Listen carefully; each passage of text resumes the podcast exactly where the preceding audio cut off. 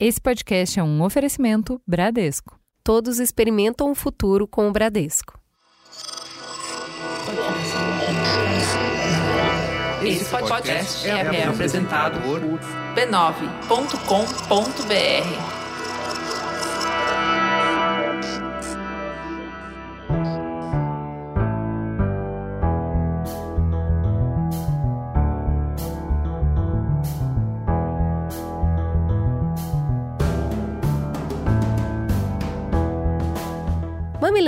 E mamiletes, está no ar o nosso espaço semanal de conversa com coragem, disposição e peito aberto. Eu sou a Cris Bartz. Eu sou a Juva Lauer e esse é o Mamilos, o podcast que insiste que é mais importante construir pontes do que provar pontos.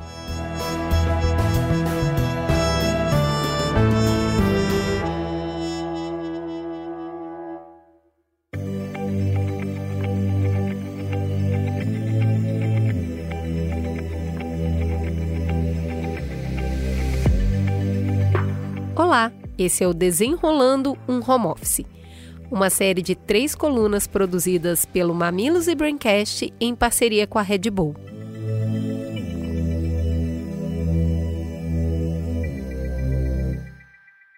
No último episódio, a gente mostrou como essa adaptação de regime entre home office e escritório por parte das empresas afeta diretamente a capacidade das pessoas de trabalhar de forma produtiva e saudável.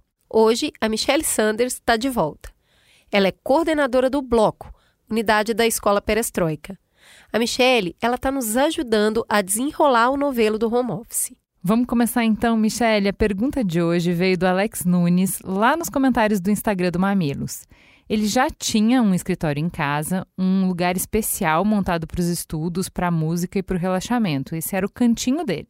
Agora ele precisa usar esse espaço também para o seu trabalho semanal o Alex perdeu o gosto de fazer qualquer outra coisa lá e acabou perdendo junto a vontade de desenvolver as outras atividades. Como é que faz do espaço que a gente trabalha no dia a dia um espaço de lazer durante a noite? O trabalho satura o espaço? Primeira coisa, Alex, tamo junto. A minha sala de prática de yoga, de meditação, meu espaço ali do meu Ganesha, do meu incenso, virou a minha sala de, de, de trabalho, onde eu resolvo os BOs. Se chegava em casa, era prazeroso chegar em casa. Agora você saiu do seu trabalho, você tá em casa e você continua em casa, né? Agora você tocou no ponto, mulher. Eu quero descansar, eu quero ficar com a família, ver um filme, só que eu não aguento fazer isso no mesmo lugar onde eu já passei o dia inteiro me estressando. Socorro! O que eu procuro adaptar assim na vida é, cara, botar alguns ritos de começo de final do dia e meio-dia. Então, o final do dia é o banho e baixar a luz e colocar a vela na casa para que já comece a baixar a energia e meu cérebro comece a entender que tá dando ali um desligar e começar a relaxar, senão ele fica acelerado, né? Mas Michele, é vacina que chega, é vacina que para, são milhões de infectados pela Covid, aí tem CPI, tem presidente, governador, dólar apagão. tem um monte de coisa acontecendo no mundo. Daí acabou meu expediente, eu vou relaxar é nada. Eu vou atrás das notícias, eu vou me informar, acompanhar o que está rolando na internet. É isso ou não? Hoje, mais do que nunca, a gente é cobrado por consumir, por estar tá up to date com todos os movimentos que estão acontecendo, com a notícia, com o meme. Foi muito uma tomada de autoconsciência de eu não vou dar conta de tudo. E vai ter coisas que vão quebrar, eu não vou saber do meme da semana. Eu vi esses dias um meme, inclusive, que era alienação, a minha dose diária de autocuidado, né?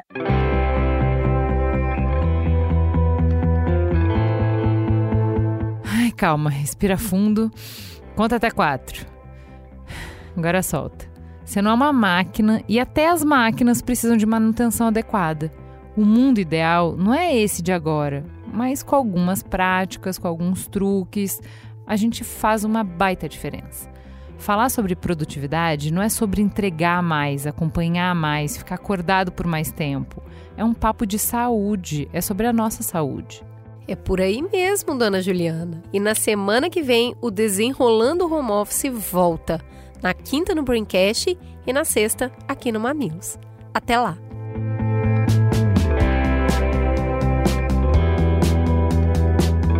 Juliana, acabamos de falar de trampo. Eu quero saber como é que tá o seu trabalho hoje. Sabe quando parece que você faz um monte de coisa e no fim do dia não fez nada? Reunião para cá, apresentação para lá, banco de um lado, conversa não programada de outro, e quando a gente vai ver já foi o dia e o que estava na listinha ficou para trás? Pois é, a casa virou o escritório, o escritório virou casa.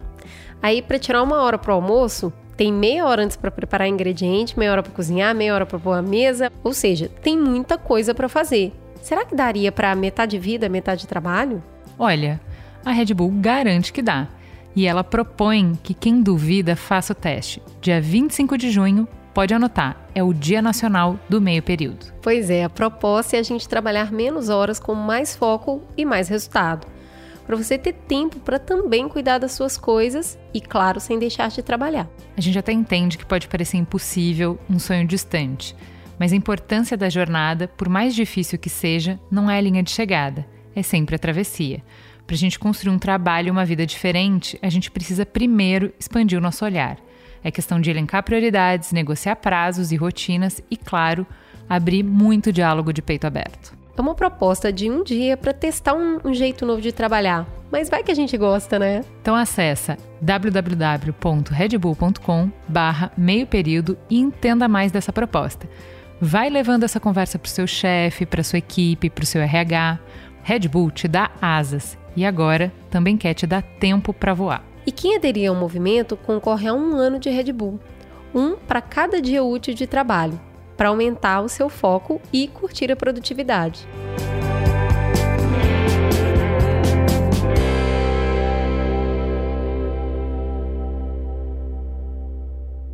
Um estudo da Fiocruz, em parceria com a Universidade Federal de Minas, conversou com quase 10 mil jovens para entender como é que a pandemia afetou a vida deles. Vamos começar com o óbvio, né? Eles aumentaram o tempo online. 70% dos jovens ouvidos passaram a ficar mais de 4 horas por dia em frente ao computador, tablet ou celular, além do tempo que eles já passam nas aulas online. Daí, aumentou o sedentarismo. O percentual de jovens que não faziam 60 minutos de atividade física em nenhum dia da semana, antes da pandemia era 21% e agora passou a ser de 44%. Ou seja, mais que dobrou, né? Para ajudar, eles estão comendo mais doces e congelados. Esse combo ele tem um impacto em que, minha amiga? No sono. 24% começaram a ter problemas para dormir. E também tem impacto na concentração. 59% deles sentiram dificuldades para se concentrar nas aulas à distância. O resultado disso tudo é que quase metade desses jovens tem sentido preocupação, nervosismo ou mau humor, na maioria das vezes ou sempre.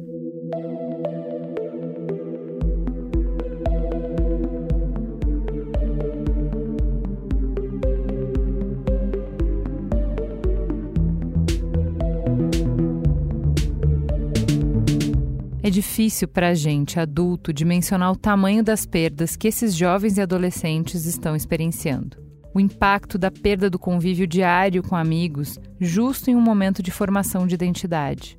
O quanto as estatísticas de desemprego entre jovens e de abandono escolar têm consequências por toda a carreira.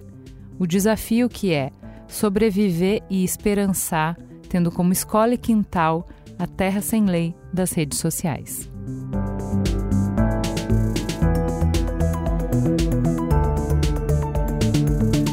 Hoje, o Mamilos convidou três jovens cheios de personalidade e opinião para escutar deles como tem sido essa experiência, para conhecer um pouco das suas perspectivas, para tentar entender como a pandemia afetou os jovens e os adolescentes.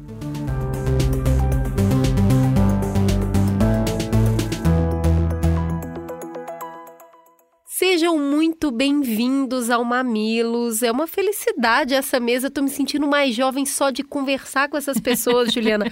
Automaticamente os meus cabelos brancos já diminuíram. Vamos começar apresentando o Kaique Brito, que é assim a pessoa, né, que já andou dando ar da graça na família B9. Kaique, por favor, se apresente para os nossos ouvintes. Quem é você na fila do pão? Oi, gente, eu sou Kaique Brito, eu tenho 16 anos, eu, eu sempre gravei vídeos, né? Mas agora eu tô com um podcast, inclusive vocês podem achar eles nas plataformas com Pega Essa Ref. É isso. Temos também na mesa Fernanda Concon. Seja muito bem-vinda. Você busca treta? Quem é você na fila da internet, Fernanda? Olá, os nossos ouvintes, né? Primeiramente, muito obrigada pelo convite. Muito feliz em dividir essa conversa com pessoas que eu já sigo, admiro. É, sou Fernanda Concon, tenho 18 anos. 18, e aí eu vou considerar os 19, mas é porque eu quero dar uma moral, né? Eu tô prestes a fazer 19 anos. Sou atriz de carreira, mas sou estudante de relações internacionais atualmente. Estou indo para o terceiro ano. É, trabalho com internet, mas gosto muito de. Sou uma grande entusiasta de educação política e de jornalismo político também. Muito bem. E por último, porém, mais linda que todos nós juntos. Fatu Nadie, por favor, se apresente para os nossos ouvintes. Quem é você na fila das tranças? Bom, eu sou Fatu, sou produtora de conteúdo digital e também faço ativismo relacionado a causas raciais e à educação, né? Trabalho principalmente com educação, com disseminação do ensino de história da África, geopolítica africana e cultura africana nas escolas brasileiras. Muito bom. Daí a gente tem que começar pelo começo.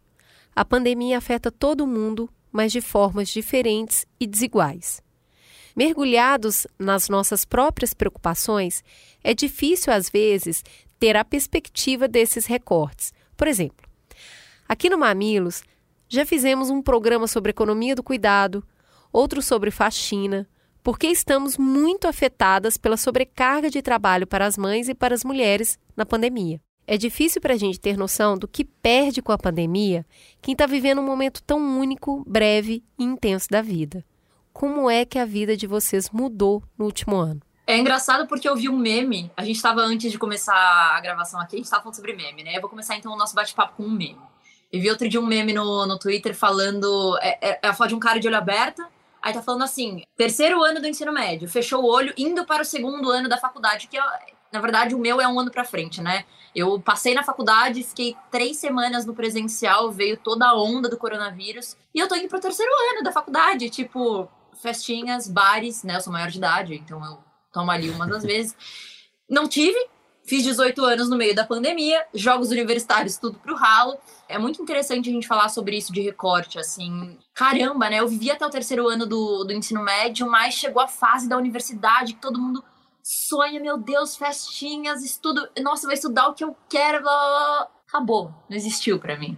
Eu tô indo para a segunda metade do curso, a metade final, e eu não vivi nada. É complicado, é, é bem triste, assim, é pensar que eu tô indo pra metade final e não tomei nenhum uma do bar da faculdade. Não vivenciei nem a aglomeração na rua do bar. É difícil. E vocês? Ah, cara, eu na verdade entrei no primeiro ano do ensino médio em 2019 tive o primeiro ano inteiro e, cara, foi um dos melhores anos para mim. Na verdade, ele é meu ano preferido. É. porque. Um, porque foi o ano em que eu viralizei na internet. Tipo assim, comecei a, a trabalhar com isso. Dois, porque para mim o ensino médio foi perfeito, pelo menos a experiência que eu tive com o primeiro ano. E agora eu, eu vou pro terceiro ano e não tive o segundo. Quer dizer, eu tô no terceiro ano. Olha aí o bug mental. Na minha cabeça eu nem tô no terceiro ano ainda, porque eu tô tendo EAD. Então, assim, é, é exatamente esse o feeling. Eu tive o segundo ano todo praticamente dentro de casa, agora eu tô no terceiro, e eu nem sinto que eu, no, que eu tô no terceiro, e eu não sinto que eu vou terminar o ensino médio, sendo que eu tô há seis meses disso, sabe? É bem estranho mesmo essa sensação. Eu fico bem triste de ter perdido essa grande parte, assim, né, do ensino médio, porque foi uma experiência que eu gostei muito de ter em 2019, sabe? Eu queria continuar tendo. Mas, mas é a vida, né? É a vida. Só tenho que aceitar, só me resta aceitar. E com você, Fatu? Bom, aconteceu uma coisa que, aconteceu, uh, que foi parecida com a da Fernanda, só que no meu caso eu pisei no ensino médio e começou a pandemia. Então eu falo que eu só peguei a parte ruim do ensino médio, que é fazer uhum. prova, fazer trabalho, estudar, entregar as coisas. Mas só que essa parte, mesmo eu estando no ensino híbrido, que é uma semana em casa, uma semana na escola, sou eu mais três alunos dentro de uma sala de aula. Então meio que você não tem aquela interação que você espera de um ensino médio. E eu converso muito com os meus pais, porque minha família inteira é professora, é voltada à educação, como isso prejudica, né, a formação do aluno. Tipo, sabe, esse é o momento que a gente decide carreira. Esse é o momento que a gente, tipo, sabe, começa a, tipo, sabe, de definir quem a gente vai ser pelos próximos anos, né? Uhum. E fazer isso na tela de um computador dentro de uma de um Zoom realmente não rola. Então, assim, eu falo que a gente só pegou a parte ruim do ensino médio. A parte boa que são as festas, os calangos, as saídas, não teve. E nem só isso que a Fatu tá falando, né? De, de questão de carreira, é, essa área profissional da vida, né? Mas o ensino médio é uma, é uma fase de tanto descobrimento. Tudo bem que eu acabei de sair do ensino médio, se for parar pra pensar, né? Eu saí em 2019 do ensino médio quando me formei na escola. Mas é uma área, é um, é um momento, uma fase da sua vida que você experimenta tanta coisa. Eu lembro de ter conhecido tanta coisa, de ter descoberto tantas coisas em mim e na sociedade. Foi quando, na verdade, eu virei a minha chave para muitas questões sociais. Foi justamente no terceiro ano do ensino médio. Foi quando eu comecei a frequentar manifestação, foi quando eu comecei a me engajar mais uhum. em causas sociais. Então eu lamento de coração, assim. Nossa, eu fico muito triste de estar isso de vocês, porque viagem de formatura é um caos, é mó legal. É uma bagunça uhum. gostosa, é mó divertido. Exatamente. E eu tô aqui, mas uma esperança que vocês tenham uma faculdade presencial, coisa que eu não tive. É, é real. pois é, o que a gente do lado de cá tá escutando, né? Eu tô tentando lembrar aqui, porque na verdade nem tem tanto tempo, foi logo ali que eu fiz o ensino médio. Mas estou tentando lembrar aqui mais ou menos dessa fase e a sensação que eu tive do ensino médio é agora vai, sabe? Fiquei, agora eu sou jovem, eu não sou mais criança. Agora eu realizei que eu sou jovem e que eu preciso tomar algumas decisões importantes, porque daqui para frente eu preciso começar, na verdade, a entender como que eu vou me colocar nessa sociedade. E logo que eu entrei na faculdade, eu falei: agora eu sou adulta. Agora eu entendi que eu preciso levar isso aqui bastante a sério, eu preciso entender como que o mercado se organiza, como eu vim de, de periferia mesmo, assim, o acesso à faculdade me ajudava muito a conhecer um mundo que eu não conhecia antes.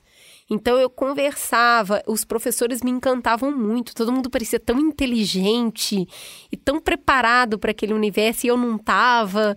E, e, ver isso nas pessoas me fez ao mesmo tempo conhecer o universo todo e me preparar para o que seria a fase adulta. Eu queria entender nesse aspecto da escola como tem sido as conversas com professores e entre colegas que vocês têm feito sobre essas dificuldades e se tem alguma coisa que vocês olham para a tecnologia mediano o processo de educação e que parece que está sendo legal e que foi melhor. Então, como que é com os professores, com os colegas e vocês com a tecnologia, mas num ponto positivo? O que está me salvando são os trabalhos em grupo. De verdade. Eu, tipo, sempre gostei de trabalho em grupo. E eu acho que eles estão nos forçando a ir ligação, sabe? A entrar na ligação e ouvir as nossas vozes. Porque tem gente na escola que eu não ouço a voz, literalmente, desde quando começou o EAD. Tipo, a pessoa não abre nem o microfone. Então, assim, eu não, não lembro da voz da pessoa direito, sabe? Até porque eu só tive um ano com eles. Então, assim, isso é muito estranho. Mas, assim, os trabalhos em grupo estão me salvando. E com os professores, eu sinto que Claro que tem os professores que conseguem estabelecer um diálogo entre professor e aluno mais casual e mais informal e mais tranquilo, mas eu acho que eu tô num, num caso, assim, numa bolha, em que minha sala é bem participativa nas aulas e os professores são bem legais com a gente, sabe? Então, assim, eu acho que tá tendo uma troca bem legal desde que, come... desde quando começou o EAD. E tá sendo tranquilo é, essa parte do diálogo, né? No caso, o aprendizado é outra coisa, mas. Ah, funciona, mas Kaique! Você tá aprendendo? Cara, vamos, sejamos sinceros, é. assim. Toma muita dedicação da sua parte de você, para você conseguir aprender um assunto 100%. É muita dedicação. E tá sendo difícil ser dedicado dentro de casa, sabe? Então, assim, muitos assuntos passam a gente, que pelo menos eu, não aprendo, mas eu funciono melhor com trabalho em grupo, né? Como eu já disse. Então, os trabalhos em grupo, os assuntos dos trabalhos que a gente faz, eu tiro de, de cor, sabe? Eu sei de tudo, porque é a forma que eu aprendo e eu consigo me lidar melhor, sabe? E quando o professor ele consegue quando o professor tem mais intimidade com o meio digital desde sempre, sabe? A gente já sente isso. Ele usa joguinhos, ele, ele usa dinâmicas, ele, ele conversa tranquilo. Então acho que funciona melhor para mim E é, e é isso que eu tô aprendendo. Mas assim, de resto, gente, eu não consigo prometer muita coisa, não, sabe? De resto, não mesmo. Muito bom. Bom, eu não aprendi nada, mesmo no presencial, então você tá melhor que eu. Não, uma vez, uma vez eu escutei que quando você entra na faculdade, na universidade, você começa a duvidar, você começa a questionar, na verdade, a qualificação dos profissionais que você conhece ao seu redor, assim, Uhum. tipo, porque começa, sabe, um flashback de bar, festa, jogos universitários, de- marcar presença só por marcar presença e depois ir pra outro lugar, e você fala, cara, é verdade. É verdade. Eles fizeram isso. É verdade, isso faz completamente sentido. Mas trazendo, tipo, um- uma visão um pouco mais universitária, né? Isso que o Kite falou, por exemplo, da, da aproximação dos professores com a, com a tecnologia, né? Você chega na universidade, pelo menos a minha universidade, ela é composta por um corpo docente muito antigo, né? Eu sou de uma universidade muito tradicional aqui de São Paulo. Eu tinha um professor que, na verdade, ele. Uma ideologia dele, ele não tinha celular, ele não, ele não era muito a favor da internet. E ele viu o mundo dele cair, assim, com a pandemia, Que né? loucura. Porque eu lembro que Uhum. ele teve que comprar um computador só pra isso, e ele não sabia mexer, e a esposa dele tava sempre do lado. A gente brincava, falando que a esposa dele que dava aula, não ele. Era sempre assim.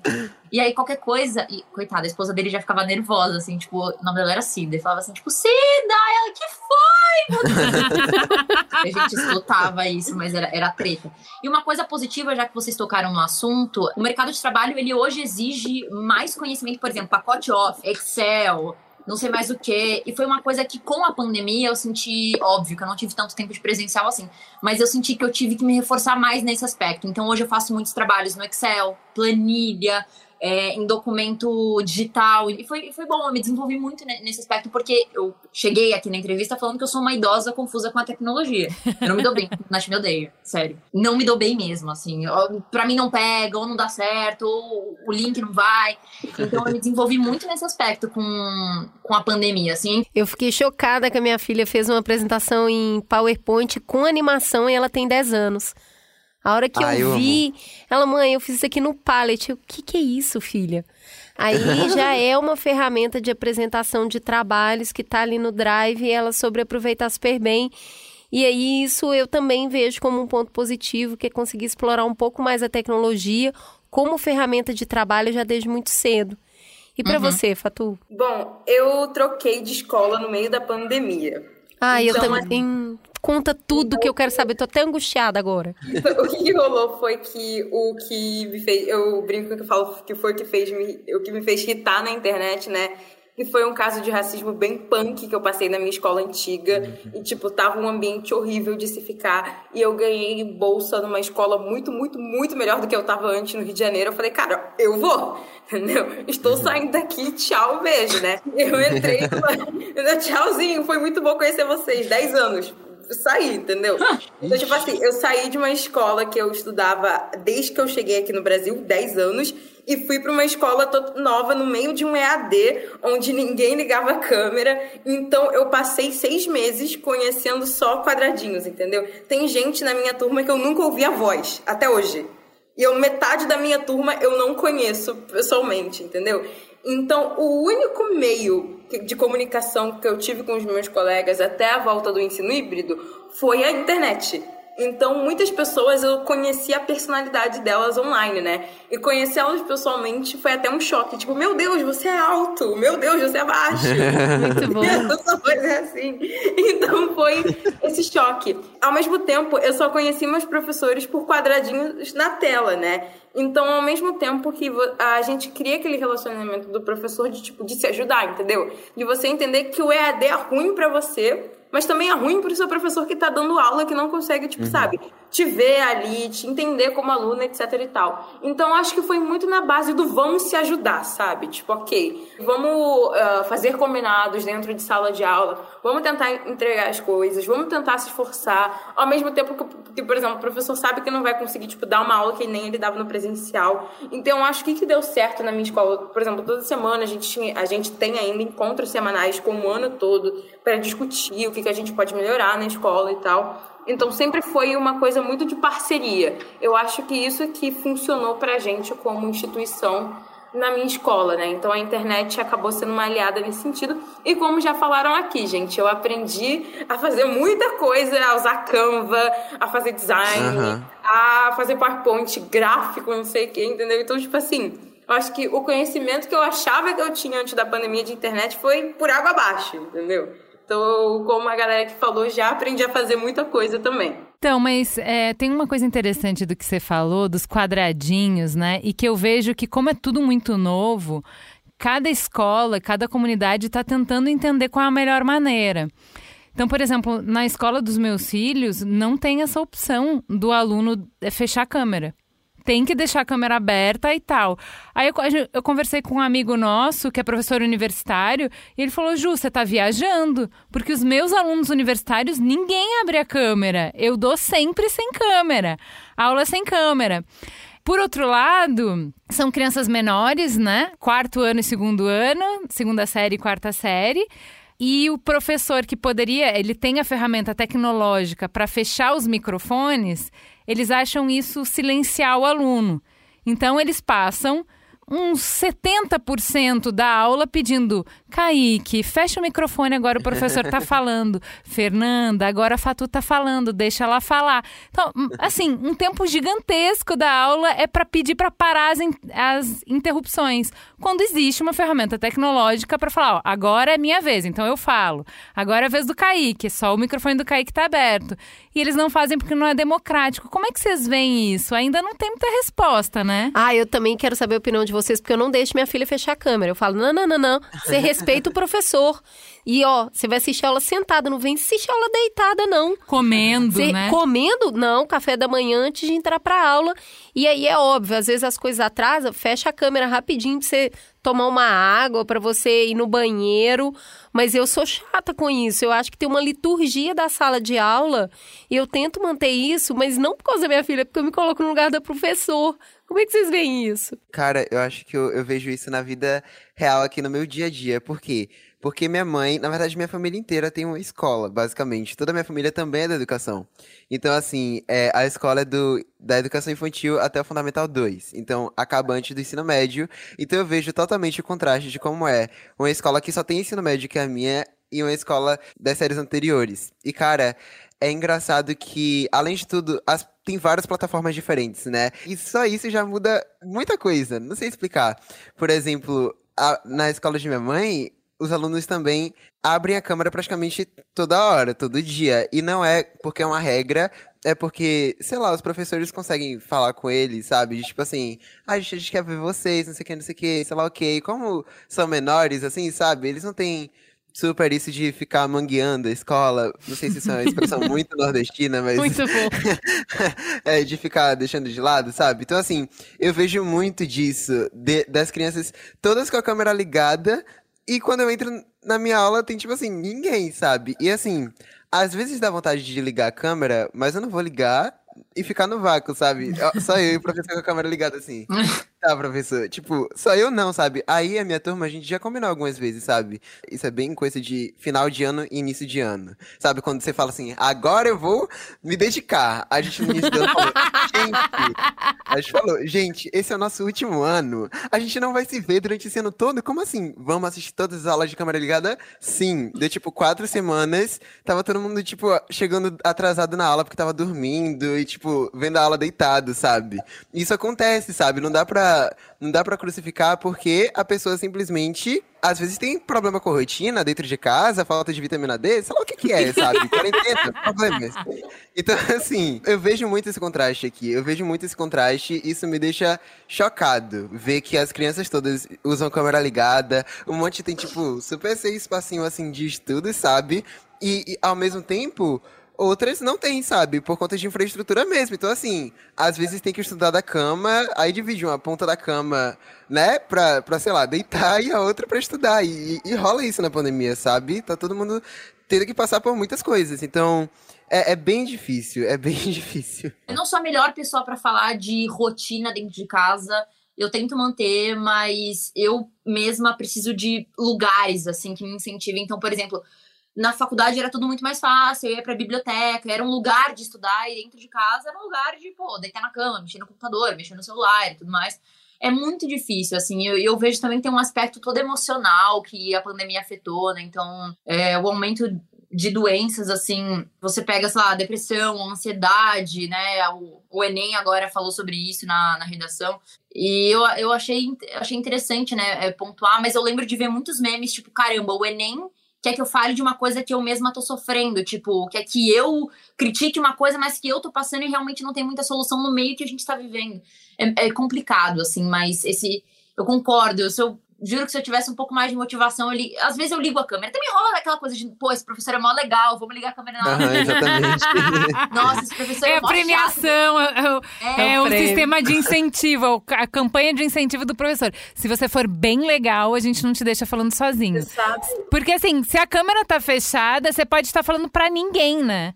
Pode ter uhum. só os avatares lá e você tá falando pra ninguém. É a coisa mais e é desestimulante é do mundo, gente. Sobre essa questão que vocês trouxeram, de ligar a câmera ou não, o que que acontece na pandemia é que eu era uma pessoa que tinha uma rotina extremamente regrada. Chegava a ser chato. Tipo, aquela pessoa que tinha horário para comer, pra ir no banheiro, então eu sempre fui muito metódica. Só que na pandemia acabou tudo, entendeu? Então, tipo assim, é, tem dia que eu fico até quatro e meia da manhã estudando. Aí, a minha justificativa pra para assistir aula online deitada, tipo, ah, se eu consigo assimilar um podcast deitada, eu consigo assimilar. É a mesma coisa. Ah, uhum. Maravilhoso falar um podcast, gente. Eu uhum. coloco no meu subconsciente que é um podcast e assisto. Mas menos a parte, não acho saudável o fato de eu literalmente, trans, tipo, me, eu virei parte da minha escrivaninha, entendeu? Tipo, de literalmente ficar de, É muito bizarro isso. Você fica, tipo, de sete e meia da manhã até meia-noite e meia na frente de uma tela com todo o seu ecossistema ali, porque parece que dentro da pandemia você tem muito mais coisa para fazer do que fora da pandemia, o que é estranho, né? Muito. Então, tipo, você tá ali estudando, você tá ali comendo, você tá ali resolvendo, principalmente pra gente que trabalha com internet, que apesar de ser muito legal, é muito exaustivo também, parece que é tipo uma uhum. coisa extra, assim. Uhum. Então, é meio que você acaba, transforma sua mesa num ecossistema, né? E eu tenho irmã pequena também, minha irmã tem 9 anos, e, e o que você falou do seu filho é totalmente verdade, entendeu? Esse negócio de mutar, porque é literalmente 80% da aula Ô tia! Sim, eu ouço isso o dia todo. Tem uma situação que eu adoro essa história. É que a professora falando, gente, todo mundo desliga o microfone. Aí o Kaiquezinho foi lá, chegou, tia, eu vou desligar o meu microfone. Cara, é uma esquete de humor todo dia. Eu não Sim. sei se é uma esquete do Porta dos Fundos ou é um instrumento para enlouquecer o professor. Porque assim, a gente fica ouvindo de fundo, a gente fala, meu Deus! É isso, é. gente. Eu ia aproveitar que você uh, falou de como a gente está uh, eh, virando um, um mesmo ser simbiótico com a mesa, né, com a escrivaninha, para perguntar, para passar desse tema de escola, de relação com escola, para relação com redes sociais, né? Vamos conversar primeiro de uma forma mais abrangente. Qual é a relação de vocês com redes sociais e como que mudou quando não tem muita alternativa? Não dá para encontrar os amigos para conversar, para jogar conversa fora, para jogar videogame na casa de um, para ir bater papo, ir para uma baladinha. Não, não dá, só tem as redes sociais. Como que é? Eu acho que eu vivo, na verdade, uma dualidade. Então, tem momentos que eu gosto muito da internet, tem momentos que eu gostaria de apagar tudo e falar Deus a tem, assim. O problema é Porque, na verdade, eu, eu tenho algumas ressalvas, assim, com também esse rolê de fake news, é uma coisa que me desestimula a viver na internet. Então, uhum. eu, eu, não, eu não aguento quando eu sei que alguém tá propagando desinformação ou que alguém tá é que depois que eu assisti. Vocês viram aquele documentário da Netflix, é O Dilema das Redes, do Al Eu vi recentemente. Depois daquilo, eu sinto que eu. Eu me senti meio, meio um boneco, sei eu lá. Também. Pulada, me senti meio, meio bocó, assim. Tudo que eu achava que eu sabia mexer na internet, eu me senti meio idiota. Eu sou uma pessoa que gosta. Eu sou muito empírica, eu gosto de viver a vida aqui, o agora. Gosto de compartilhar, gosto de fazer vídeo mas tem certos momentos que a internet me irrita, assim, em certo ponto. Eu não consigo, na verdade, aprofundar muito, porque eu não eu não vejo outra forma, assim. Eu, eu acho que foi um meio que a gente achou de manter o contato, de manter a amizade, de manter a conversa, de manter, pô, vamos fazer sexta-feira uma ligação. É, a minha atlética da faculdade, ela faz muito isso. Pô, vamos tentar manter uma frequência de pelo menos uma vez no mês se ligar para jogar papo fora, para parar de falar de faculdade. Porque isso, uma coisa que a Fatu falou e é muito real, parece que agora, né, com como não há um, um, horário de trabalho, né, as pessoas desconsideraram a locomoção, desconsideraram o transporte, a logística tudo mais, é, é aquela coisa de, pô, você, tá em casa, então você pode trabalhar meia-noite, você pode trabalhar três da manhã, ou você pode trabalhar nove horas da manhã, como você fazia antes, né? E, e, eu sinto que, que com esse acúmulo de coisas, né, com, com, essa, com, com essa transferência de, de mais atividades, de mais trabalho para fazer, parece que a gente só fica no computador e a gente associa muito isso a trabalho. A gente associa cada vez mais o computador computador, a tela, a internet, a trabalho, trabalho, trabalho, estudo, estudo, estudo, faculdade, faculdade, faculdade. E, e fica até meio difícil, porque às vezes você não tem mais saco de pegar o celular, você não tem mais saco de pegar o computador, você não tem mais saco de pegar o tablet, porque parece que, que é instantâneo. Foi o que a Fatu falou, você senta na escrivaninha e fala, caramba, vou trabalhar, caramba, vou estudar, caramba, vou ter que fazer prova, nossa, que saco. E é difícil, só que ao mesmo tempo você não tem com quem viver presencialmente. Eu sou muito física, eu sinto muita falta de abraçar. Sinto muita falta de. Eu, eu sou bem brasileirona mesmo, eu falo encostando falo mexendo nos outros, uhum. falo assim, pô, e aí é, sinto muita falta. Muita, muita, muita, muita, muita falta de encostar nas pessoas, de da expressão, porque você conversa no WhatsApp e você não sabe direito que a pessoa tá, a entonação da pessoa. Que saco. Sim. Que saco, você não sabe se a pessoa tá sendo irônica, se ela tá falando sério, isso irrita. Como é que bate aí, Fatu? Eu, porque como a pandemia foi o momento que a internet virou trabalho para mim, entre, entre aspas, eu, todos os dias, eu tenho um surto que eu falo, não, vou deletar todas as minhas redes sociais, vou sumir, uhum. não quero mais saber de nenhuma tela na minha vida, né? E o pior é que eu uso tanto o computador quando eu tô dentro de sala de aula, ou fora de sala de aula. Tudo é um docs. Eu falo que tudo, vamos criar um docs, é um docs, é um docs. não se escreve, não se usa mais papel e caneta, assim. É isso. Então, como eu associo mídias sociais a trabalho, tem um bom lado, né? Que, pô, você abre um leque de pessoas, assim, tipo, você conhece muitos meus amigos, uh, eu fiz durante a pandemia, entendeu? Que você conhece assim, na internet tem muita, eh, tem muita essa vantagem de você se manter conectado, mas ao mesmo tempo, como a Fernanda também falou, tudo virou um pouco trabalho, né? Então assim, a gente acaba associando tudo a alguma tarefa, algo para fazer. Então eu sinto que eu, por exemplo, se você comparar o tanto que eu usava o Instagram antes da pandemia, o quanto eu uso agora, eu uso o Instagram literalmente pro negócio necessário, não rolo mais o feed. Eu posto o negócio que eu tenho que postar, eu faço a história que eu tenho que fazer, olho a mensagem que eu tenho que olhar e saio. O WhatsApp, a pessoa que quer realmente ter uma conversa comigo tem que me ligar. Porque se ela conversar no WhatsApp, uhum. assim, sim, não, me liga. É, é vir esse papo porque eu não aguento mais conversar com as pessoas via WhatsApp. No início da pandemia era legal. Entendeu? A gente passava umas três horas no grupo, assim, conversando. Mas agora chegou um momento que virou exaustivo. Então, inclusive, a minha, a minha descrição é tipo assim: mensagens curtas e rápidas, entendeu? Porque quando eu realmente quero conversar com a pessoa, eu ligo, eu faço call, porque eu quero olhar pra pessoa, eu quero ouvir a voz dela, entendeu? E como a Fernanda falou, não dá pra saber se a pessoa tá sendo irônica, se ela tá falando sério, eu já não sei mais distinguir, entendeu? Então, assim, eu entendo total. Mas, novamente, foi a alternativa que a gente achou, né? Então não tinha muito jeito. Ou a gente usava as redes sociais e usava o que era o que tinha para hoje, ou a gente não falava com ninguém, né? Então, querendo ou não, a gente também não pode deixar, é, a gente não pode ser ingrato tipo, e tem que reconhecer também que a internet foi fundamental para a gente não enlouquecer de vez nessa pandemia. Kaique, o seu volume de postagem diminuiu, né? Você está postando menos coisas. Isso tem a ver um pouco com essa estafa? Isso também rolou com você? Tem tudo a ver. A minha relação com a internet é a pior. É. mas, assim, é, mas assim, desde que a pandemia começou, também tem relacionado à escola, né? Porque a cada ano que passa sobe um pouquinho o nível de dificuldade de quanto ela puxa de você. Mas eu acho que tem muito a ver com minha relação com minhas redes sociais mesmo, sabe? Tem dias que eu simplesmente não abro o Twitter. Eu, o Instagram nunca foi um aplicativo que eu super estive, mas atualmente eu sou 100% fatu. Eu abro o Instagram pro essencial mesmo. Eu não rolo feed, não vejo story. Gente, sabe nas configurações que dá pra ver seu tempo de tela de celular? Eu fui olhar isso do Instagram e eu vi que numa semana inteira eu abri o Instagram por 13 minutos. 13, numa semana inteira. Que sonho! Cara, é porque. Cara, eu fiquei chocado. E assim, o que tá me salvando, eu, eu já falei isso pra, pra eles é, durante a, a, quarentena e a pandemia são meus amigos. Eu já falei isso pra eles, que, tipo assim, eu não, eu não, não tenho paciência bastante para ficar numa rede social o dia inteiro. É, então, assim, o que eu faço durante a quarentena é assistir série como se não houvesse amanhã. Ir ligação com meus amigos como se não houvesse amanhã.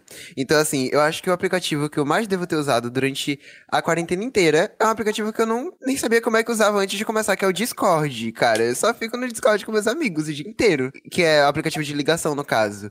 Porque é o que me salva, gente. Às vezes eu, a gente começa a ligação, sei lá, 3 horas da tarde e vai terminar 4 horas da manhã. Porque a gente passa esse tempo todo conversando e não é calado, assim, cada um no seu celular calado na ligação. É falando sem parar. Inclusive, minha mãe odeia que eu fico falando alto É. durante a madrugada. Mas assim, é a vida, cara. É a vida. E assim, TikTok. Assisto muito TikTok. Mas peguei um ódiozinho recentemente, não sei mais o que gravar, não sei fazer nada lá, me sinto uma pessoa que nunca teve o aplicativo na vida, sendo que eu tenho desde 2015. E assim, Desaprendeu. desaprendi, desaprendi, é essa palavra. Desaprendi a usar redes sociais, é basicamente isso. Atualmente eu só uso Teams pra escola, o Twitter é... é impossível não usar o Twitter, eu acho que eu tenho essa teoria. O Twitter sempre. É... Assisto série e vou ligar só com meus amigos. É basicamente a única coisa esses, que eu faço. eu tô achando vocês tão mais maduros do que a maioria dos adultos que a gente tem conversado, que estão tão viciados em redes sociais, que estão adoecidos por isso. Então eu já Uhum. vou soltar um parabéns, gente. Eu acho que vocês aprenderam a usar redes sociais antes da gente, entendeu? Agora, quando vocês estão lá, quando vocês estão produzindo o conteúdo de vocês, além de terem muitos seguidores, todos vocês, vocês também estão sempre se posicionando e sobre temas polêmicos. Como é que vocês lidam com a pressão? Vocês têm entrado pouco para navegar. Mas quando vocês postam ali os vídeos, o trabalho de vocês, vocês leem os comentários? Vocês se sentem muito cobrados quando vocês não se posicionam sobre um tema e alguém vai falar, Kaique, e aí? Não vai falar nada? Ué, fato Horrível. isso aqui. E gente que fica te marcando em todas as desgraceiras que acontecem no país, porque quer que você comente. Como que vocês olham para isso e o que vocês fazem quando vocês não se sentem à vontade em falar sobre determinado assunto? Assim, num, num tema meio contrário, assim, no meio contramão a galera, tanto a Fatu quanto o Kaique, o, o meu trabalho de atriz, ele diminuiu, né? As produções, elas não podem acontecer por conta da pandemia, então meu meio de vida virou a internet. E por mais que às vezes eu não queira, eu tenho que estar ali. E eu achei, na verdade, uma forma de, de melhorar a minha relação, que era justamente indo para esse outro lado da Fernanda, que era um lado um pouco mais ativista, que era um lado que se importava mais com política. O meu Instagram antes de 2019, ele era meio, era meio solto em relação a isso, assim. Eu, eu tinha muitas ideias, mas eu não sabia muito bem como compartilhar. Eu acho que a, a faculdade foi a minha virada de chave. Eu me tornei uma pessoa muito mais posicionada, uma pessoa muito mais presente nesses assuntos. Só que eu sou muito honesta com quem me segue. Eu não sei tudo, ninguém sabe tudo. Então, eu falo pouco do que eu sei. Um pouco do- da minha visão, do, do meu ponto de partida enquanto estudante do segundo ano e das coisinhas que eu aprendi, das coisinhas que eu vivencio, das coisas que eu li. Eu não me arrisco em assuntos que eu não sei. Primeiro, porque eu não quero propagar desinformação, que é uma coisa que já me deixa brava, naturalmente.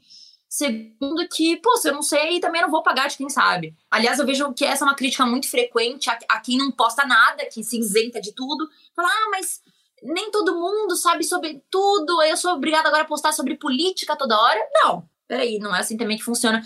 Porque tem coisas muito básicas que a gente tem, deve, né, se posicionar e que eu me vejo, tipo, falo, caramba, mas metade do seu público é isso, você não vai falar nada, tipo, você não vai dar nenhuma atenção. Então eu sou muito honesta. Então quando alguém fala, Fernando, o que você acha da reforma que está transitando no Congresso PL número não sei das quantas, que fala sobre dinheiro, é, setor monetário? Eu falo, cara, não estudo economia, não faço ideia do que tô, desse rolê, assim, não, não tenho noção. Tributário, quem sabe de alguma coisa sobre tributário, sobre tributação?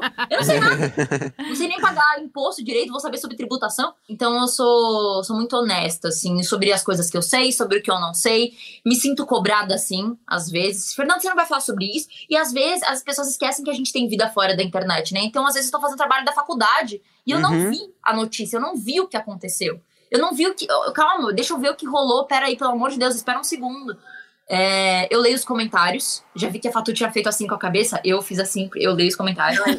Mas isso às vezes pra mim é um erro. Eu vou ser bem coração aberto, assim, porque eu sou uma pessoa que me cobro demais. E isso me abala, às vezes. Na internet a gente sabe que a gente tem pouco espaço pra erro também. As pessoas caem em cima, as pessoas matam um pouco, você é meio bote expiatório. Então eu tenho esse medo um pouco de ou de não ser levada a sério. Eu, eu não aguento ser levada na brincadeira. Eu falo muito sério. Eu sou uma pessoa muito séria. Eu sou de risada difícil. Então, eu acho que eu não eu entro muito pra navegar. Sou meio fofoqueira, gosto de ver umas coisinhas meio bobas às vezes, tá? Eu adoro que por exemplo, The Kardashians é meu reality show favorito. Mas é difícil, né? O último programa do Kaique, do podcast, foi justamente sobre cancelamento.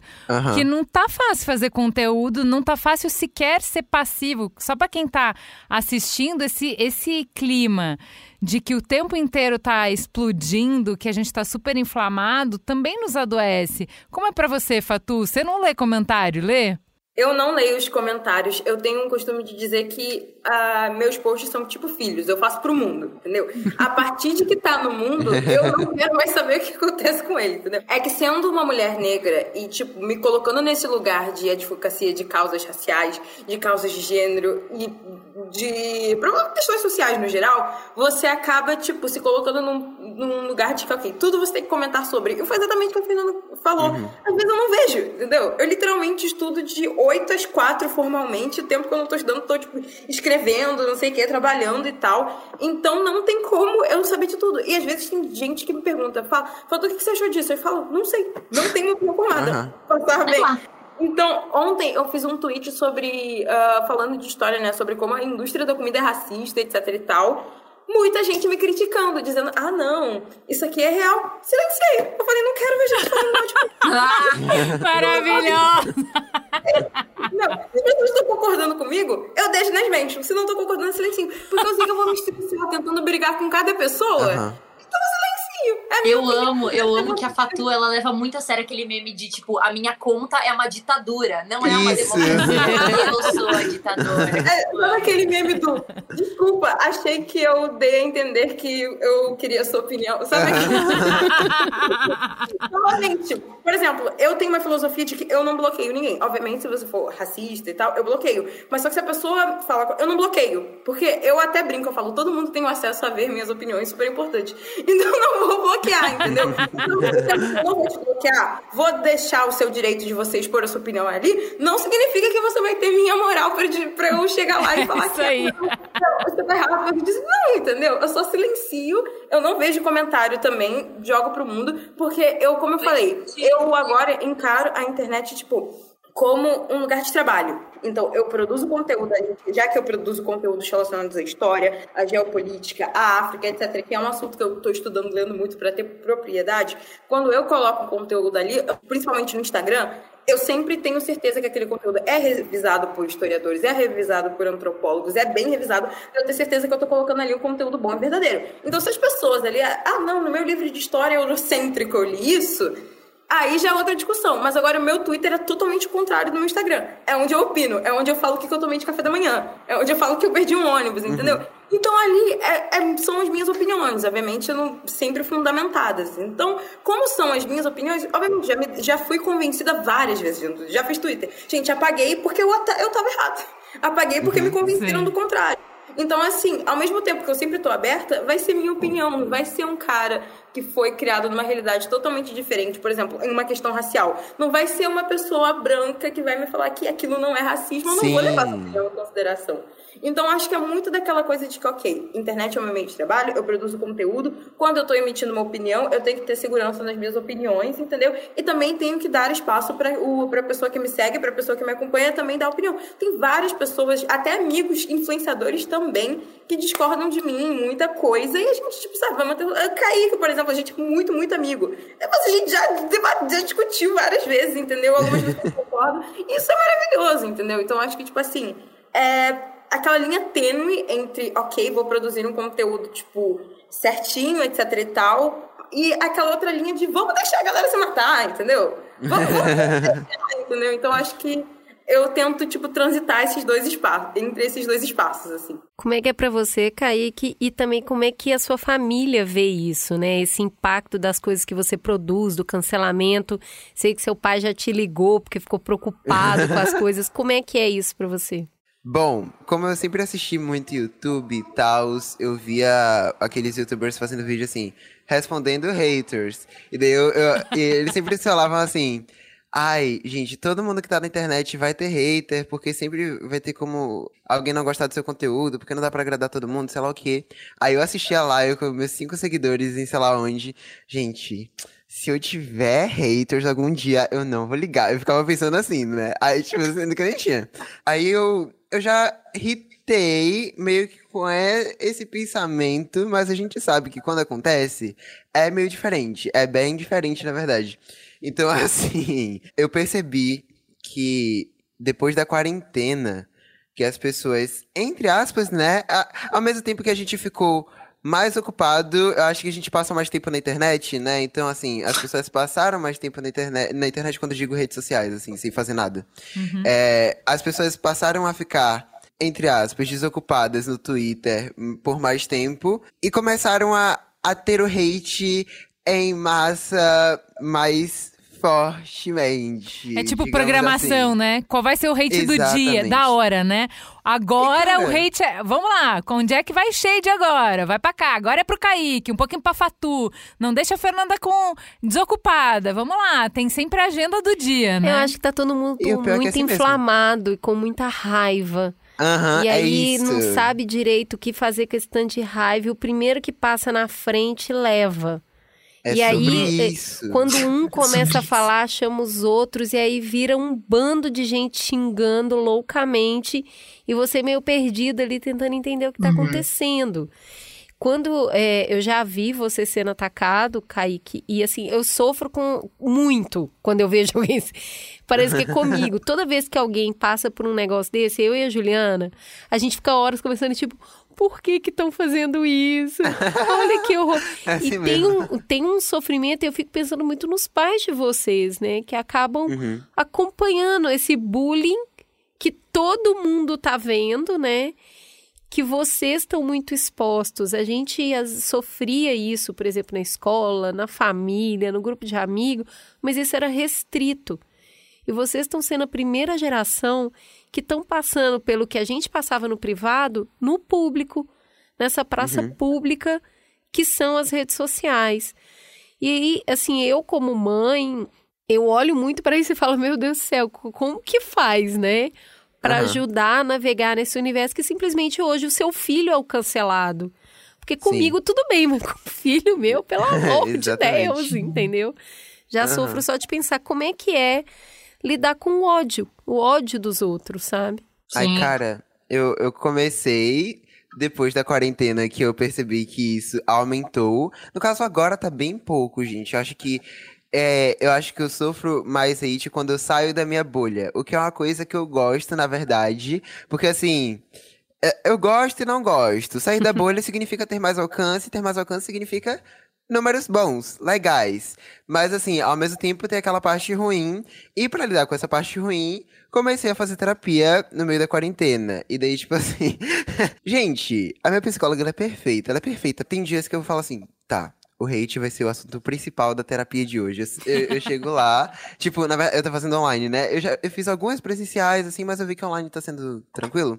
Aí eu tô fazendo online. Aí, tipo, eu, eu desço lá pro condomínio, né? Pra não fazer aqui dentro de casa, sei lá, todo mundo ouvir eu falando com a minha psicóloga. E daí eu desço lá pro condomínio, sento na frente do, do celular no computador e falo assim: hoje falaremos sobre hate. Aí ela começa a puxar uns assuntos que nem tem nada a ver. Eu esqueço do hate, claro que ela me ajuda com isso. Mas o hate, gente, querendo ou não, é tipo um oitavo dos nossos assuntos de, terapia. Eu não sei, não sei como é que acontece, porque assim. Ao mesmo tempo que abala bastante a gente, não faz sentido nenhum a gente ligar pra opinião de uma pessoa totalmente desconhecida e que a gente não concorda. Então, assim, às vezes um conselhinho que ela dá já resolve tudo, sabe? Por muito tempo na minha cabeça. Então, assim, é fazer terapia pra quem. Pra lidar com quem não faz. Então, é isso que, que você falou. É, é isso que você falou. Muita gente tá bem magoada, tá bem triste com a vida em alguns sentidos. E não tá tudo bem elas descontarem isso nas pessoas na internet, né? E daí, assim, a gente precisa lidar com isso. E eu acho que a minha família vendo isso, eu na verdade não sei, porque eu acho que quando se trata de, de, de ódio na internet hate, a gente termina não super comentando com o outro, porque rola daquela cena assim, ó. Tô aqui, tranquila no meu quarto, assistindo minha série, e chegou alguém e manda um link de um tweet de hate pra mim. Kaique, você viu isso? Você viu isso? Mostrando assim. E eu fico tipo assim. É o motoboy da treta, né? É o motoboy da treta. Você não ia É ver, mas eu faço Eu questão não de ver. levar pra você. Exatamente. Nossa. Eu não ia ver. Eu não ia ver. Eu não ia. Saco, não Você façam me- isso. Exatamente, você poderia me poupar de ver isso, sabe? Eu acho que o melhor jeito de lidar com hate é nem saber que ele existe. Então, tipo assim, a- entre eu e minha família, a gente nem chega a verbalizar super, sabe? Teve é, é, esse ataque a mim, assim, mais forte que vocês comentaram lá no início da quarentena, que, claro, é impossível não comentar, até porque era exatamente o que deixa a Fernanda Concon mais pistola, que é fake news. Foi a fake news contra mim que viralizou muito entre esse público bolsominion. Então, assim, é, terminou que eu fui bem atacado nessa época, a gente teve que falar sobre isso entre, entre nós. Mas, assim, sei lá, na época nem dinheiro com a internet tinha ganhado ainda, por incrível que pareça. Como eu era, tinha 15 anos, eu não podia fazer super publicidade e tal. Então, assim, nem advogado ia negociar. Eu não era Felipe Neto que tem 50 mil advogados pra sair cada um, sabe? Então, assim, só, só passou e faço terapia. Eu sou. Acho que eu sou bem mais tranquilo do que eu era antes, porque. Quando vem pensamentos assim de, de acreditar no hate que estão dando em mim, é só lembrar de tudo que a psicóloga fala, cara. Eu tenho, eu tenho toda uma listinha na minha cabeça. Não é sobre você, é sobre eles. Fala mais sobre eles do que sobre você.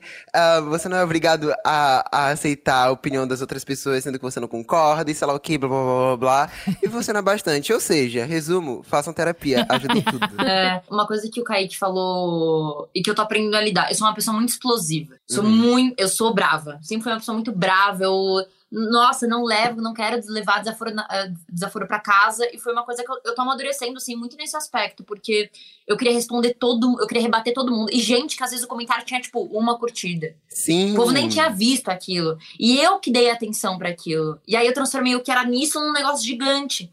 Mas porque eu, eu vi uma necessidade de responder, eu queria me defender, eu queria mostrar que eu tava certo, eu queria mostrar a qualquer custo que, pô, não era aquilo, blá blá blá blá. Então é muito importante escutar isso do Kaique pra mim, porque na verdade eu tenho mais certeza de dar menos atenção, de parar de responder, que aquilo é mais um problema Uhum. delas do que o meu.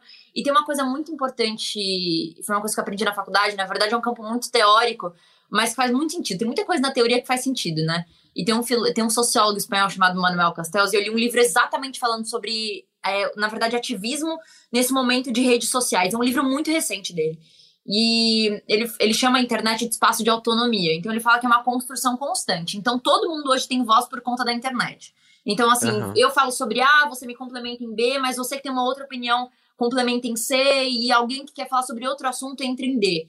E aí, só que ao mesmo tempo, com essa, essa expansão da internet, na verdade, você está dando mais voz e é impossível você controlar tudo isso, justamente por ser um espaço de autonomia. Então, uma coisa que a, que a gente estava comentando aqui, a gente não é só a primeira geração que está passando por tudo que vocês passavam no privado e a gente está passando no público, como a gente é a primeira geração até que as autoridades estão vendo como essa dinâmica funciona. Então não existe leis ainda corretas para internet. Não existe uma fiscalização direita para internet, porque a galera nem sabe lidar direito com isso, não consegue tratar muito bem com isso. Então eu, por exemplo, eu sou atriz desde os quatro anos de idade. Ainda mais num país machista como o nosso, crianças, meninas são muito sexualizadas.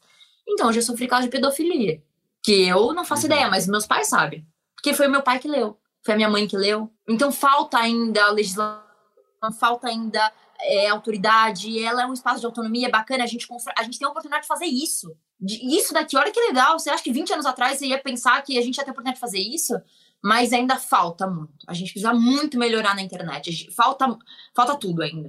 Deixa muito eu imaturo. aproveitar que você está falando que falta muito para puxar uma polêmica que, inclusive, foi o, o fio que começou a puxar essa meada. A gente começou a pensar nesse programa a partir de um estudo que estava falando sobre como eh, o uso das redes sociais impacta na nossa autoimagem, na, na nossa autoestima. E, evidentemente, nessa fase formativa, né, na adolescência, juventude, enfim, como você está formando tudo, o hardware e o software, né, o corpo, a mente, seus pensamentos, sua perspectiva de mundo, o impacto é maior. Se a gente põe uma camada extra, um chantilly nisso aí, e pensa que na pandemia a gente menos está se olhando, se encontrando e mais tá se informando, tá se alimentando do que é realidade, porque a realidade pra gente sempre é comparação. A gente sabe o que é um cachorro quando a gente vê um gato. É assim. Como que foi para vocês? Vocês têm amigos? Vocês passaram por dificuldades de é, imagem, autoimagem, autoestima? Como que vocês veem que redes sociais impactam na autoestima de vocês? Eu acho que uh, porque eu venho de uma família de imigrantes senegaleses que vieram aqui no Brasil. Meu pai veio para o Brasil em 1998 sem saber falar uma palavra de português para fazer engenharia no FRJ, ganhando 240 reais por mês. E eu já passei, tipo assim, pelos piores perrengues, sendo imigrante, sendo mulher, sendo negra aqui no Brasil, do mundo. Então, é, da vida, assim. Então, dentro do ambiente familiar, a gente chegou na conclusão que a gente passou por tanta coisa péssima que o cara chegando te dizendo que, ah, não, a foto é feia. É pior é tipo assim, um átomo perto de coisa, tipo assim. Uhum. Literalmente, o que, que irritou, foi, o que, que me fez tipo, ganhar visibilidade na internet foi um cara falando que eu não tinha alma. Então, assim, você é uma pessoa negra. Então, eu já ouvi o pior que eu posso ouvir. A partir disso, não tem como, como eu falei, não tem como piorar. Então, dentro de família, essas zoeiras acabam, tipo, essas uh, críticas acabam virando meme, entendeu? Por exemplo, teve uma fake news que saiu minha dizendo que a Globo pagava a minha escola. Entendeu? Teve um cara que falou que, sei lá, eu era milionária e tava me fazendo de coitado, entendeu? Então, tipo assim, todo dia sai uma coisa bizarra. Então, por exemplo, aquilo que era para atingir, para deixar a gente mal, já sofri casos de racismo, tipo, tem coisas que realmente não fica como meme, tipo, racismo escancarado, etc e tal, a gente, tipo, dá uh, os meios legais, a gente dá os nossos pulos. Mas só que essas coisas acabam virando uma piada dentro de casa, a gente acaba levando na brincadeira e tal, porque eu sempre fui criada num ambiente que me deu muita segurança comigo mesmo, com a minha imagem, entendeu? Porque eu cheguei à conclusão de que, como mulher negra, eu nunca vou chegar no padrão. Eu nunca vou chegar no padrão, entendeu? Eu vou ter que nascer de novo pra chegar no padrão. Então, caguei padrão, entendeu? Vou viver dentro da minha, da minha tipo, autoestima, uhum. entendeu? Eu sempre falo que o que, que me virou a chave pra mim, obviamente, eu já tipo, tive a autoestima toda ferrada por, tipo, estudar numa escola onde todo mundo era branco e eu era a única aluna negra no universo de 150 alunos. Então, eu falei, cara, eu vou ser meu próprio padrão, entendeu? Isso não só externamente, mas também internamente, entendeu? Então, acho que a partir do momento que você entende que eu não tenho que atender as expectativas de uma sociedade que coloca uma menina branca loira como a padrão, aí vira festa, entendeu? Aí, tipo assim, eu, eu me arrumo pra mim, tiro as minhas fotos pra mim, entendeu? Escrevo as minhas coisas pra mim, entendeu? Porque, tipo, eu sinto que o meu negócio de autoestima, aqui em casa, a gente desenvolveu essa questão da autoestima muito mais internamente do que ser bonito ou não ser bonito, ou atender, etc e tal. Então, eu era, tipo, quando eu fazia alguma coisa em casa, eu era muito mais valorizada se eu chegasse, entende, nem tirasse 10, mas, tipo, sabe, entendesse um conceito de matemática, lisse um livro, tipo, desde pequena, lisse um livro, ou escrevesse alguma coisa, ou ganhasse alguma Olimpíada, seja de matemática, de poesia, do que, sei lá, se alguém me chamasse de bonita, entendeu? Então, como a minha construção de autoestima em casa foi de dentro para fora, é muito mais difícil um cara dizer que eu sou feia, o cara dizer que meu cabelo é ruim por ser uh, por ter cabelo crespo. Cara, é muito mais difícil atingir do que se, tipo, sabe, se eu tivesse feito toda a minha construção de autoestima baseado no padrão eurocêntrico, né? Então, acho que, uh, por, por, incrível que pareça, eu consegui, mesmo minha exposição ter sido muito repentina, eu consegui lidar com isso de uma forma muito saudável, também com muita terapia, entendeu? Muita terapia, terapia foi importante. Então, acho que isso vem muito também da minha construção familiar, que, tipo assim, essa base forte me ajudou muito a lidar com todas essas situações que acontecem na internet. E todo dia tem um cara de óculos num carro falando alguma coisa, entendeu? Um bot falando. Aham, sempre. Então, a gente, a gente releva, a gente toca no pilão e vai. Kaique, no seu caso, então, ainda tem o regionalismo, que é algumas coisas que as pessoas usam como forma de ataque, né? Isso afeta a autoestima, isso afeta a forma como você se vê no mundo, como que você cuida disso. A terapia, eu sei que está dando uma lapidada, mas esses impactos para você construir sua personalidade, como é que você trabalha? Cara, eu não tenho problema de autoestima em geral. Acho que eu nunca nem falei sobre isso em terapia. Assim, na internet que rola é muita comparação. Mas eu me comparo mais em questão de, ai, não sei que tá postando um monte de vídeo, não saio da cama, sabe? É mais isso do que de, de aparência. Mas sim, na internet, uma das coisas que, que eu mais, tipo, recebi, na verdade, nem é super, mas tá ali no espectro, é de xenofobia, de, de falar a baiano. Mas essa, gente, é literalmente a coisa que eu menos me ofendo. Tipo, de todas as coisas, baiano ou, ou sei lá, nordestino, qualquer coisa do tipo, é a coisa que eu menos me ofendo. Porque, assim, Pra mim é o mais sem fundamento. Tudo é sem fundamento, mas esse é o mais. Porque assim, gente, eu amo o Nordeste, eu amo viver aqui. Amo aqui tudo, amo tudo daqui. E eu não, eu não vejo problema com isso. Além de tudo, eu sempre fui bem da minha bolha, né? Tipo, daqui de Salvador e tal. Isso pra mim nem era uma coisa que super existia. Eu nem sabia que, que existia super isso de a baiano ou, ou a preguiçoso. Todo mundo sabe desse estereótipo de de gente preguiçosa do Nordeste, sei lá o quê, mas para mim isso era coisa do passado, sabe? Aí quando eu cheguei na internet e vi que isso ainda existe, eu. O, Nossa, a, que vintage de vocês, gente! vintage, Vocês estão é com preconceito isso. da última década. Ai, que fofo! Exato. Foi é brechó que você isso. comprou? Onde você comprou, amigo? Achei que nem tinha mais isso. É exatamente isso. Eu, eu vi esses comentários na internet e fiquei, gente, isso saiu de onde? Do meu livro de história da, escola, sabe? É literalmente isso.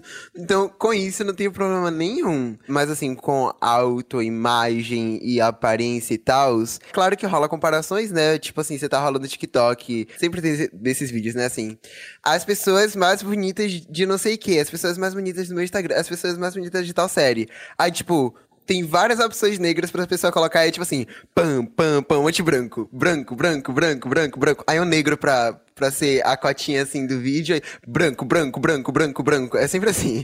Então, assim, as pessoas não me consideram o padrão, nem a pessoa mais bonita. Mas aí, ao mesmo tempo que eu penso isso, eu penso, tipo assim, ai, gente, eu sou melhor do que todos eles. Aí passa. É basicamente isso. muito bom, muito bom. E pra você, Fernanda? A real é que, assim, eu comecei a falar muito sobre isso ano passado, quando me perguntaram sobre cirurgia plástica, né? Sobre o aumento de cirurgia plástica nas meninas da minha idade, assim, nas meninas da idade da Fatu, não sei mais o que. Que essa galera de 17, 18, 19 anos que tá se colocando, cara, uma puta cirurgia, tipo, invasiva, que é uma lipoaspiração muito doida, que você fala, mano, a pessoa já era magra, que ela tá tirando daí. Eu nunca fui uma pessoa, na verdade, com grandes problemas de autoestima também. Acho que que bom, né? Nós três fomos muito abençoados uhum. nesse sentido. Eu cresci, na verdade, num meio que, a, a, que é a televisão, onde as pessoas elas opinam muito e há uma exigência interna. Tipo, é um meio de muitas mulheres, com muitas curvas, e meu Deus, e eu não, também não encaixava muito naquilo, né? E aí eu comecei a falar muito sobre esse rolê de cirurgia plástica, porque eu acho que com a pandemia e com justamente nessas questões de, pô, não conheço o povo da minha faculdade, não conheço o povo da minha escola, você não sabe direito como as pessoas são. E aí entra naquela oportunidade, tipo, eu posso ser uma outra pessoa muito mais bonita ou muito mais dentro do padrão do que eu era presencialmente. Então é esse negócio de uso de filtros no Instagram, é esse negócio de, pô, vou aproveitar a pandemia, vou fazer uma rinoplastia, vou fazer uma plástica, vou fazer uma lipoaspiração. E o quanto, na verdade, a gente falou de algoritmo, né, lá atrás, sobre aquele dilema das redes, a gente deu até risada, mas o quanto, na verdade, essa procura por meninas novas, tipo, métodos invasivos e tudo mais, ela aumentou e é uma coisa que a gente tem que se preocupar. Fala, meu, o que, que tá acontecendo, né, para meninas tão novas se metendo a coisas de tão risco, né? Gente, já temos muito assunto. A gente vai dar uma paradinha e no segundo bloco a gente vai falar um pouquinho sobre os sonhos que vocês têm. Não saiam daí.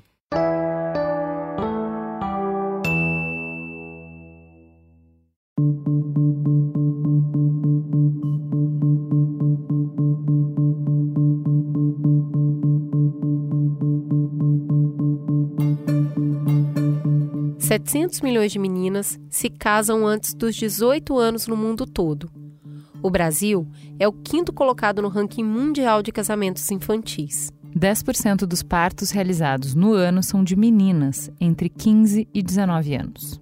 A gravidez é a responsável pela evasão escolar de uma em cada cinco meninas. Essas são apenas algumas dificuldades que as meninas enfrentam no Brasil, que inclui ainda pobreza que impede acesso à educação, violência física e psicológica, sobrecarga de tarefas em casa e exclusão no período menstrual. A Plano International sabe que isso pode ser diferente e trabalha para que as meninas tenham um início de vida mais equitativo e justo, para que elas entrem na escola, para que elas vivam livres de violência, para que elas concluam um ensino médio de qualidade e, assim, para que elas possam se tornar jovens cidadãs ativas na sociedade. A Plan International é uma organização não governamental que está presente em 75 países, apoiando mais de 1,4 milhões de meninas só no Brasil. E ela te convida a fazer parte desse time, porque ainda tem muito trabalho para ser feito. Aposte nas meninas como pessoa física, apadrinhando uma menina, ou como pessoa jurídica, investindo nesses projetos. Conheça mais o trabalho da Plan International e como apoiar a organização em plan.org.br.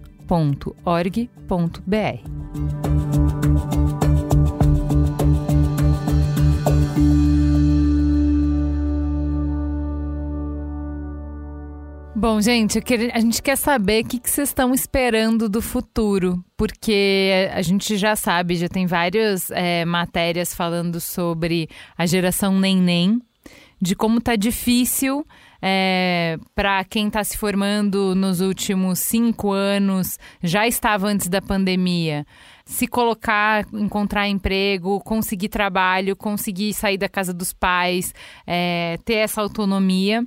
E com a pandemia, claro, ficou muito mais difícil. Então, aquilo que a gente começou o programa falando, que a pandemia afeta todo mundo, mas afeta de forma desigual, uh, afetou de uma forma brutal jovens.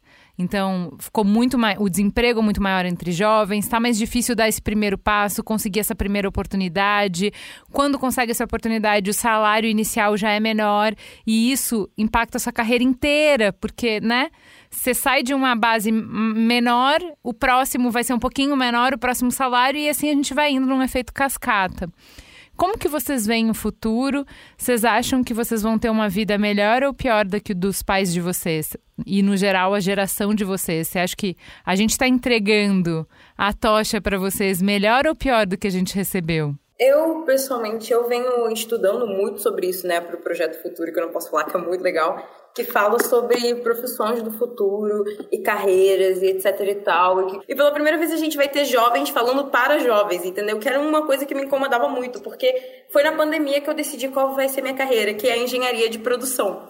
E o que, que eu sempre via de carreira era, tipo, uh, adultos falando, tipo, para jovens, entendeu? Mas, tipo, nunca era um debate que tava entre a gente. E eu senti que na pandemia começou a virar um debate entre a gente. Tipo, pô, o que, que você quer fazer? Você já viu essa carreira aqui? Ah, você já viu essa universidade aqui? por exemplo, eu tô fazendo todo o meu curso acadêmico para estudar fora, entendeu? Então, tipo assim, todo o meu planejamento acadêmico para estudar fora do Brasil, até porque meu, minha meta de vida é voltar e trabalhar no Senegal. Então, eu sinto que a gente está abrindo visões mais internacionais quando se trata de carreira e de futuro também. Tipo, não basta só, ok, como é que vai ser o futuro do Brasil? Mas como é que vai ser o futuro da África, da Europa, da Ásia, entendeu? Você vê que a procura de mandarim, de aprender mandarim, subiu muito, porque as pessoas estão entendendo que saber que a China está crescendo muito, eu vou aprender mandarim.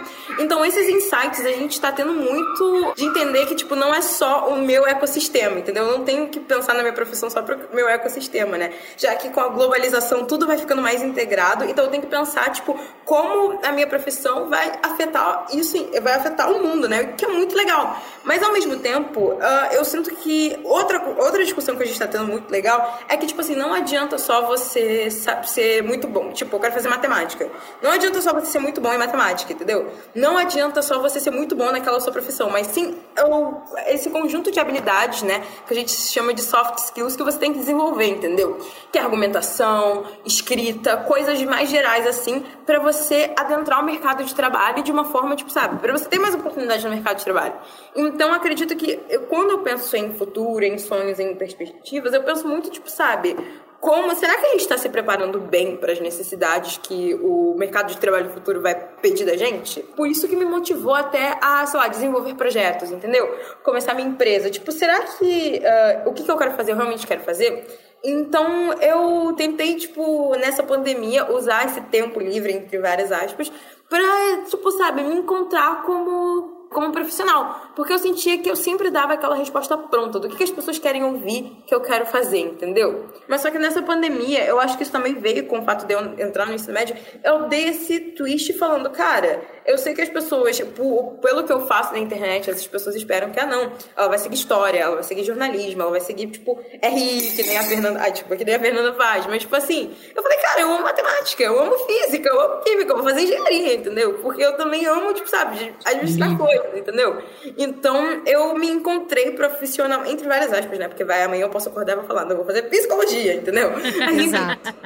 aspas, eu comecei a encontrar uma área que me agradava, assim, e eu acho que é essa, com o acesso à internet, né? Essa é a tendência, né? Que os jovens vão encontrando cada vez mais professores que são a cara deles, profissões cada vez mais específicas, né? Isso é muito legal que a gente tá vendo os jovens, tipo, pensando uh, ao mesmo tempo que eles estão pensando na comunidade deles, também estão pensando na profissão deles na escala global, né? Fatu, você fala isso de um jeito super animado né? Uma perspectiva de futuro que é eu vou, sabe esse mundo aí, eu vou construir, tá?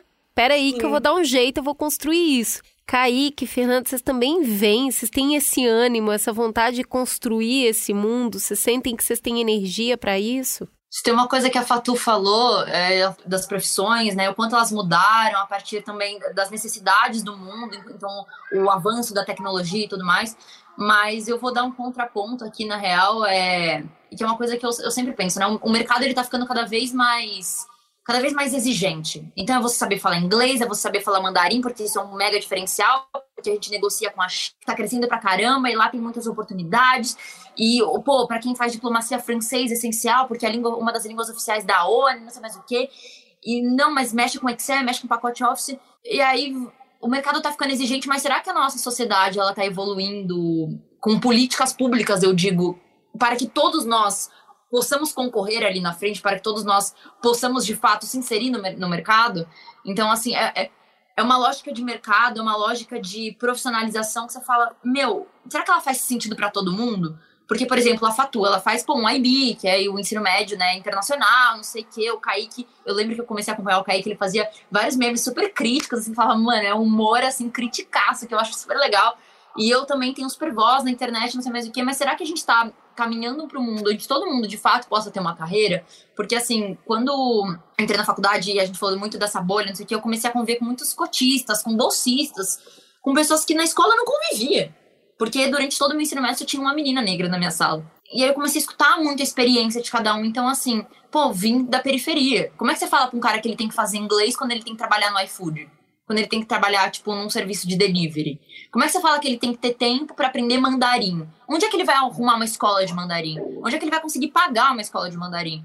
Então, eu acho que é esse o meu contraponto. E você falou uma frase é, que foi muito significativa para mim. Será que a gente está passando a tocha correta para vocês? E a real é que eu acho que vocês estão passando uma tocha de um mundo muito mais complexo pra gente. Não necessariamente bom e não necessariamente ruim. Mas assim, muitos pontos positivos, mas muitos pontos negativos também. Então, assim, se fala de muito mais coisas. Se fala mais sobre o racismo, se fala mais sobre o machismo, se fala muito mais sobre a homofobia, sobre a LGBTQ-fobia a mais. Mas também vocês estão passando um mundo onde a internet existe. E onde a internet ainda não tem legislação.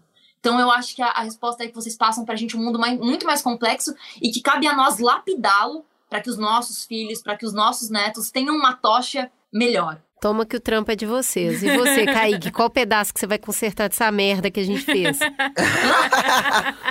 Morri. Gente, assim, eu nunca paro pra pensar super no futuro. E isso é uma coisa muito engraçado em mim, porque assim, quando fala sonhos, a palavra sonhos, eu não imagino nada. Tipo assim, o que eu tenho agora. Eu durmo super pesado, não costumo sonhar, não lembro. não, tipo assim, quando eu penso em sonhos, eu penso em coisas que estão mais próximas de mim. Então, assim, por exemplo, o que eu quero fazer agora é, sei lá, talvez um intercâmbio. Eu queria muito é, aprender mais sobre filmmaking, tipo gravar, produzir vídeos e tal. Então eu queria ir pra, pra New York Film Academy, eu queria muito. Vou, vou tentar, sim, né? Ano que vem ou depois, ou sei lá o quê.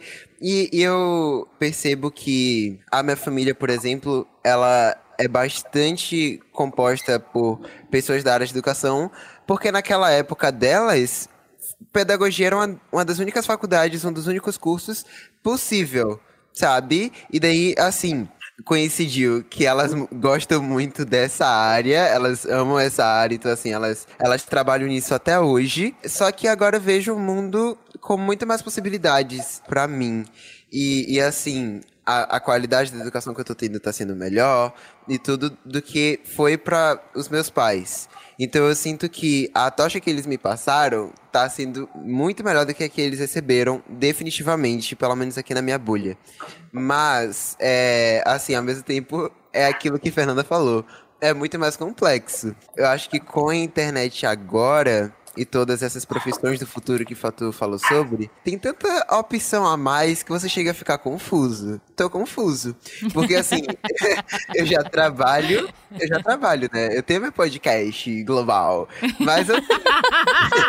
Não sei você, Beridas, mas eu já tenho meu podcast global. Desculpa.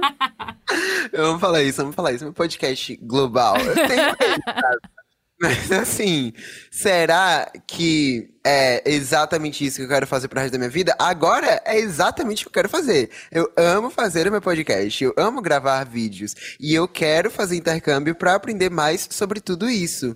Mas assim, quando eu paro pra pensar em outras possibilidades, eu fico perdido. Então eu prefiro nem super pensar sobre isso, sabe? Deixa pro Kaique do futuro se ficar pensando.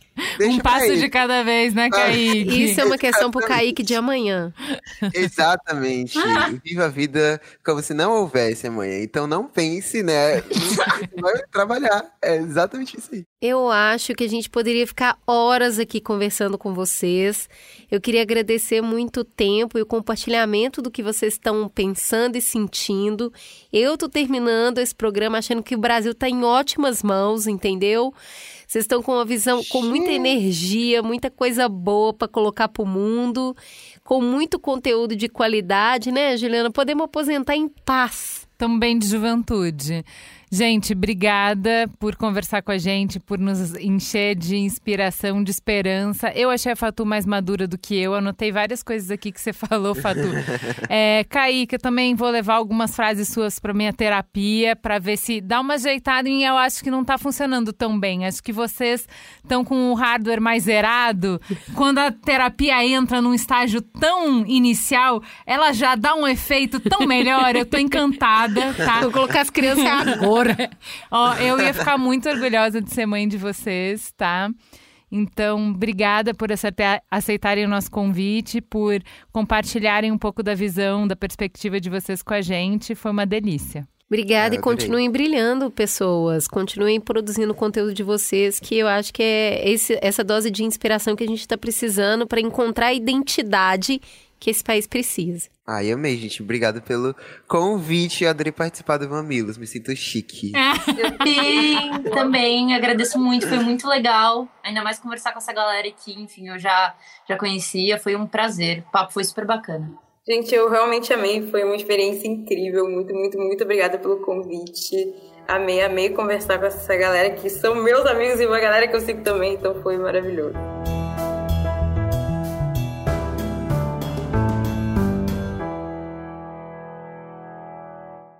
Juliana, que programa gostoso, que legal ouvir essa galera. Conta aí, o que, que bateu para você desse papo todo? Sabe o que é interessante? Que assim, é um programa gostoso, leve, mas que tem bastante informação, que tem bastante perspectiva, né? Tá um programa muito rico. Eu achei legal como uh, a gente fez a conversa de Red Bull no início, falando de produtividade e, e partindo desse ponto de estafa do nosso ouvinte de não conseguir relaxar quando tá a casa virou o mesmo espaço do trabalho, isso aparece na fala do Kaique, aparece na fala da Fatu, dela ter quase virado a escrivaninha é dela, né? Eu achei muito bom, assim, é, eles são muito conscientes do que está acontecendo, eles conseguem nomear muitos incômodos, né? Eu achei eles muito safos, assim tão safos que parecem ter aprendido mesmo redes sociais, né? Porque os três se mostraram bastante estafados. É, redes sociais ser um, um lugar para se colocar conteúdo, mas não necessariamente para se consumir todo o conteúdo que deseja. E aí eu entendi esse lugar que os amigos tomam na troca de ideia. E isso me chamou muita atenção, porque Fatu vira e fala que no WhatsApp ela fala: Oi, tudo bem? Mensagem só curta e se quiser conversar, me liga. Eu achei tão vintage. É muito interessante Gente. como as coisas, as tendências passam, né? Porque a gente velhinho fala que, olha, acabou a era do telefone, ninguém mais fala no telefone, é até rude, falta de educação você ligar para alguém. Porque é uma mídia interruptiva. Não, eu mando uma mensagem, você lê quando você quiser. Daí a gente já vai para não, mas a gente precisa de emoção. Então manda um áudio que pelo menos eu não te interrompo. Mas pode acelerar. Exato, você ouve quando você quiser, mas acelerando. E eles estão indo para um outro lugar já. Eles já foram, já voltaram, já estão voltando com angu já, né? É, Kaique liga lá, usa o aplicativo Discord e passa o dia conversando com os amigos, varando madrugada para fazer isso. E aí é voz. E nós duas, mais do que ninguém, sabemos a diferença de texto para voz. Como você consegue aproximar muito mais com essa sensação de estar ouvindo a pessoa do que só escrevendo para ela. Isso eu achei safo demais. É se sentir muito menos sozinho quando você está falando com alguém do que só através da tela. Gente, um clássico de adolescência é passar a madrugada pendurado no telefone. Não sabia que isso ainda existia, que ainda era moda, mas agora no Discord achei ótimo. E assim, se é pra falar de safo, que dizer de Kaique que faz terapia para lidar com quem não faz terapia? Tá melhor que eu. Esse aí passou de ano com estrelinha na terapia, tá muito bem. Sim, e esse jeito de olhar para o mundo, entendendo que esse mundo é muito mais complexo, tem muito mais coisa para discutir, para resolver, para debater, mas isso não é necessariamente ruim. E aí o jeito que eles falam e o jeito que eles estão encarando isso é cheio de energia. E aí, menina, Esperança, olha, né? Meu coração acabou quentinho, porque ver que eles olham para isso como, olha, isso aqui a gente nem sabia que tinha que resolver, mas agora eu sei que tem. Então, como eu já sei que tem, eu já me- vou me preparando para isso, criando ferramentas, organizando as minhas ideias, olhando para o mercado de trabalho, inclusive pensando em todas as questões que têm que ser resolvidas no mundo, não só onde eu estou, e trabalhando para isso. Então, eu acho que todo esse cansaço que nós, pessoas adultas, que temos todos os boletos do mundo para resolver e presos no mesmo espaço e tudo mais, quando a gente fala com eles, olha, eu gostaria muito aqui de bater palmas para os pais desses jovens, porque é inspirador ouvi-los falar. E assim, essa energia, essa energia boa de tipo, me dá aí, que eu mato no peito. Eu, enquanto eu falava com eles, eu lembrei muito de uma frase que eu vi pichada num muro na minha adolescência e, e me marcou assim, que é a febre da juventude mantém o mundo na temperatura normal, sabe? Que é isso, tipo, eles precisam arder para que a gente é, não congele, sabe? E eu senti muito isso, assim, essa. Eu, eu tava preparada para ouvir muitas críticas no mundo que eles vão receber e de como a gente tá fazendo, tomando as decisões agora.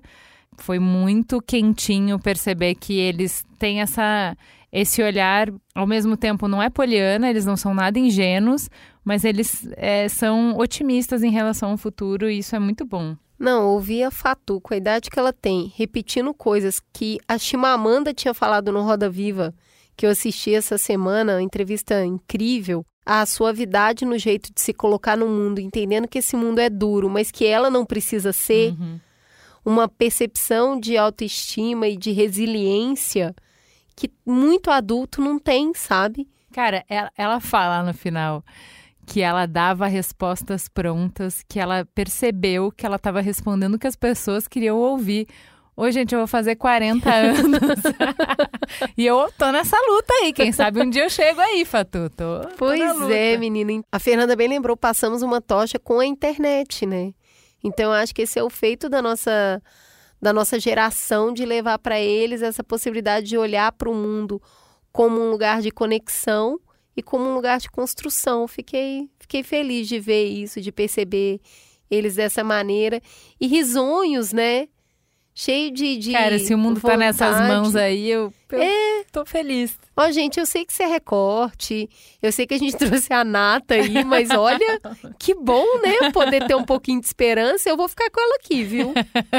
Espero que tenha iluminado, que ilumine a semana de vocês também. Um beijo. Beijo, até semana que vem.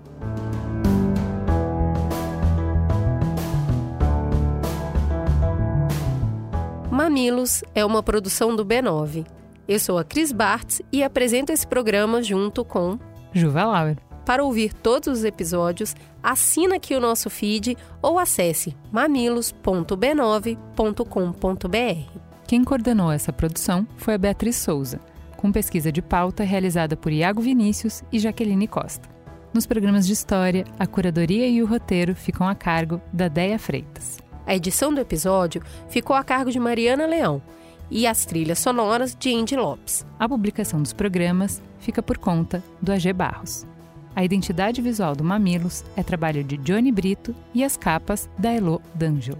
O B9 tem direção executiva de Chris Bartz, Juva Lauer e Carlos Merigo. A coordenação digital é de Pedro Estraza, Lucas De Brito e o atendimento em negócios é feito por Raquel Casmala, Camila Maza e Thelma Zenaro. Você pode falar conosco no e-mail mamilos@b9.com.br e conversar conosco nas nossas redes sociais @mamilospod.